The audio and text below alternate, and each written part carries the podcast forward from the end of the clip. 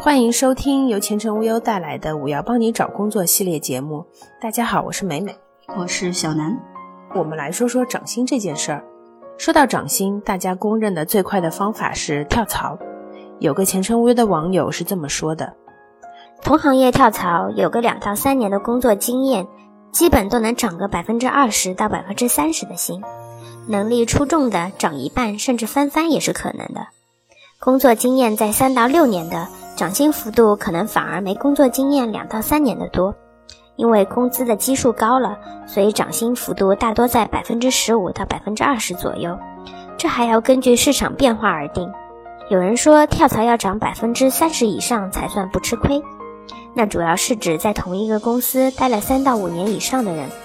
如果刚工作不久，这里跳跳那里跳跳，也是一种试水止损的方法，因为人往高处走嘛。可问题是没有太多的积累，会给日后的可持续涨薪带来麻烦。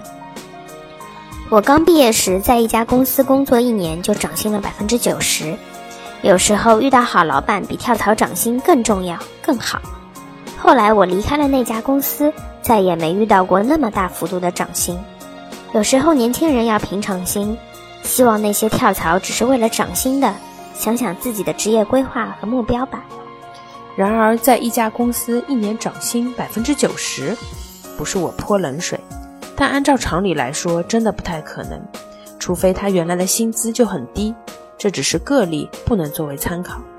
也许下面几个网友的涨薪经历更能作为参考值。刚毕业时，我做的工作是两千五底薪加绩效提成。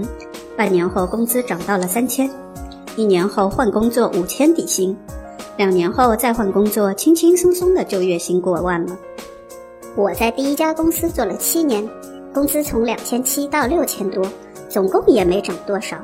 但是中间换了几个部门，接触了不同的产品，不同的行业应用，最后在前同事的推荐下到现在这家公司，工资翻番，行业技术含量高了，工作相对也轻松了。总的来说，还是得靠学习、积累，还有机遇。时间会证明你的价值，你的期望肯定会得到，只不过换个老板而已。我还看到过一个例子，有两个985、211毕业的高材生，经过五轮筛选，最终进入到一家国企单位，月薪八千起。按道理来说，这已经是很多人的理想工作了。可三个月之后，这两位高材生都辞职了。原因是工作毫无挑战性，觉得自己在浪费生命。还有一个国企的例子，有个网友在国企工作，收入五千，看起来工作比较轻松也稳定，但是他不知道自己的未来在哪里，感觉自己收入低，混日子，没前途。一个国企员工，月工资五千元，值不值得干下去？其实他自己比任何人都清楚。我倒是觉得，与其在这个问题上纠结。不如为自己的未来开始做准备。一、明确目标，问问自己想从事什么职业、什么岗位，理想收入想达到一个什么样的标准？什么？你还没想好，那还谈什么值不值得干下去？二、分析市场，确定了目标之后，还要了解自己与目标的差距，以在国企的工作强度和时间，在业余时间里给自己充电学习。分析市场上的情况，相信只要你愿意努力往前走，就一定不是混日子那么简单。三、制定计划，工作的计划、学习的计划，还有自己职业生涯的规划。一句老话送给各位：千万别在一棵树上吊死。不说月薪五千了，现在很多人觉得月薪过万都不算什么了，这在相亲市场上只能算是标配。那么普通人如何将月薪从四五千迅速提高到年收入二十万、三十万呢？不妨可以考虑以下做法：一、主动选择高薪行业和优质职位。在职场，很多时候选择比能力更重要。你选择了怎样的职业，关系着你将有怎样的发展，甚至是日后个人收入的提高。从目前求职市场上看，互联网、金融、电商行业以及具备专业技能的工作会有比较高的薪资，而且随着经验的增加，也会越来越吃香。当然，有兴趣挑战销售职位的也是不错的选择。有能力的销售，随着销售等级的晋升，底薪会不断提升，提成更有可观。从拿死的月工资达到年收入二十三十万，并不是一件困难的事。二、选择优质的企业，在职场除了看重行业外，选择怎样的公司是非常重要的。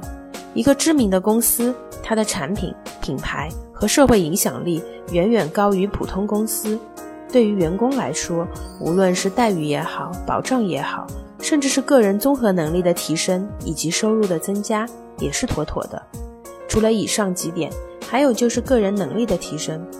对于技术人才来说，服务于行业里的顶尖企业，也就是让自己近距离接触行业内的核心技术，甚至有成为行业里的大拿的可能。而对于销售更是如此，将拥有良好的销售技巧和产品。再加上自己的勤奋努力，收入就不会太差，不是吗？最后就是丰厚的人脉关系了。俗话说，人脉即财富。人在职场，无论从事什么岗位，我们都应尽可能的拓展有效的人脉。